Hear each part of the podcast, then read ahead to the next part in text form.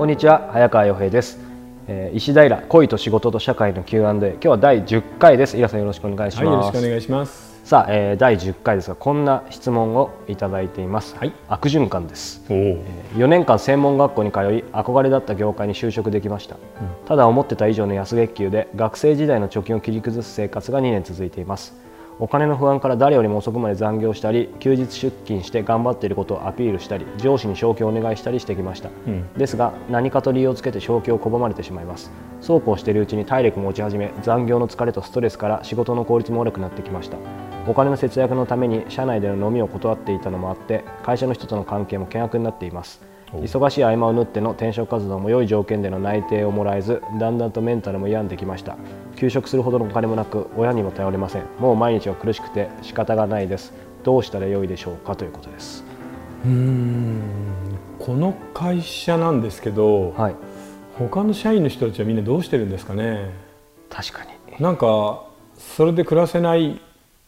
あるいは親元に一緒に暮らしているというような感じなのかな？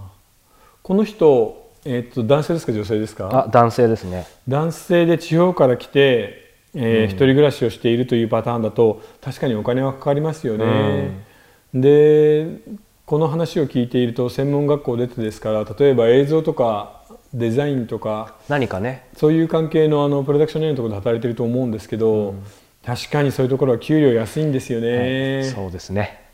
で残業も無限にさせられるっていうパターンなのであの今確かに辛いとは思うんだけれど、うん、絶対に暮らせないっていうのはちょっとね考えにくいんだよね実は。安い給料でもみんな他の社員はみんな暮らしてるので、うん、多分どこかにちょっと出費が予想外に大きいところが1個か2個あるはずなんですよ。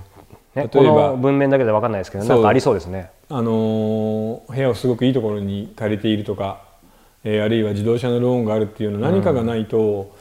飲み代を削っても生活費が足りなくて貯金を取り崩している。そこまで給料が低い状況ってちょっと考えにくいんだよね、うん、まあ、何かよっぽどそれこそ借金してるとかね、うん、これだとちょっと分かんない分からないね、だから奨学金の返済があるとかっていうのも考えられるしあとはこの人の働いているのが例えばアニメ業界みたいなところで本当に残業しても10万円ちょぼちょぼみたいな感じのところだっていう可能性もあるもんね。さてそうだとするとどうするかですよね。あのね一つ言えるのはねこの人猛烈に考え込むタイプじゃないですか。伝わってきます。うん、でそれが会社の中でのあの立場だったり、うん、転職の際のマイナスになるので、うん、もちろんねそのお金がなくて貯金を取り崩す生活って不安でしょうがないだろうけどでもどこかで気分を変えて少し前向きに明るくならないと、うん、なかなか次の展望が開けないと思うんだ。なので1つ目はまず生活費の中で削れるところをちゃんと考えて削ってみる、うん、えー、家賃が高いところに住んでるんだったらちょっと安いところに越してみる、うん、で2つ目はそう言いつつ会社で頑張っているふりをしながらあのそういう小さなプロダクションって腕のいい人は会社を移りながら給料を上げていくもんなんだよね。そうですね。それはもう昔も今も変わらないので、うん、えー、これでこれの仕事ができますよとちゃんとアピールをしてですね、ちょっとずつ給料を上げるように転職を考えるっていう、うん、それを地道にやっていくしかないんじゃないかな。でも確かに、まあ、井田さんもねその広告のプロダクションもいましたし、うん、僕もいたんでよくその大情分かるんですけど、うん、その時のこの彼の気持ちがなんかよく分かって今振り返るとその外の世界っていくらでもあるじゃないですか、その業界内でもそうだし、はい、でもこうなっちゃうともうやっぱそこが全てどんどん落ちちゃうのでなんか視野をやっぱり広げた方がいいですよね。そうですね。だからあのもっと周り横のつながりとか見たらどうですかね。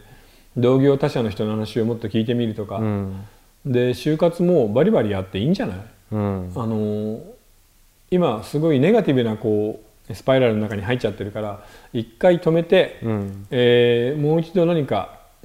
そうだな。短い旅行でもして気分を変えてみたらどうかな、うん、その上でやはりコツコツ頑張っていくしか本当にないんだよね。そうだね、まあ、休みもなかなかないかもしれないけど、まあ、そうは言ってもあるでしょうから、うん、そこでなんか日帰りでもいいからちょっと小旅行行ってみる、ね、あるある。今は別に夏休みがない企業なんかどんなひどい会社だってないよ、うん、まあ、ちょうどいい季節ですからちょっと旅をして考えてでゆとりを持ってもう少し次のステップを考えるただ一つ言えるのは人生って猛烈に長いので、うん、今のこの状況が永遠に続くなんてことはありえないですからね。そうなんですよね。この会社がそもそも続くかもわかんないし、そう。それにもしそうやってやってみてあこれはやっぱり違うなっていうんであれば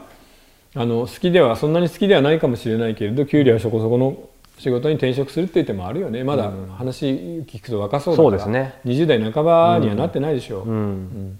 専門学校出て2年ぐらいしか働いてないから、なので、まあ、ちょっとそういう長いスパンでね大きいスパンで見ていただければと思います,、ただお金の状況は何とかしないといけないね確かに。そうですね、まあ、ちょっと、まあ、いずれにしてもちょっと一回俯瞰して見る時間が必要ですね、だから目の前のことに心を奪われすぎるとなんか逆にあの選択を間違えるってことはありますよね,、ね。なのでちょっと一回体を引いてみないと。はい、はい、えー、恋と仕事と社会の Q&A 今日は第10回でした、えー、この、えー、番組そして、えー、この番組の元である、えー、メルマガ石平ブックトークではですね、えー、Q&A を募集していますので、えー、石平 .com ブックトークのページから、えー、お便りをいただければと思います、えー、またメルマガの方は初月無料ですのでぜひチェックしてみてください、えー、今日は第10回でした。飯田さんありがとうございました、はい、ありがとうございました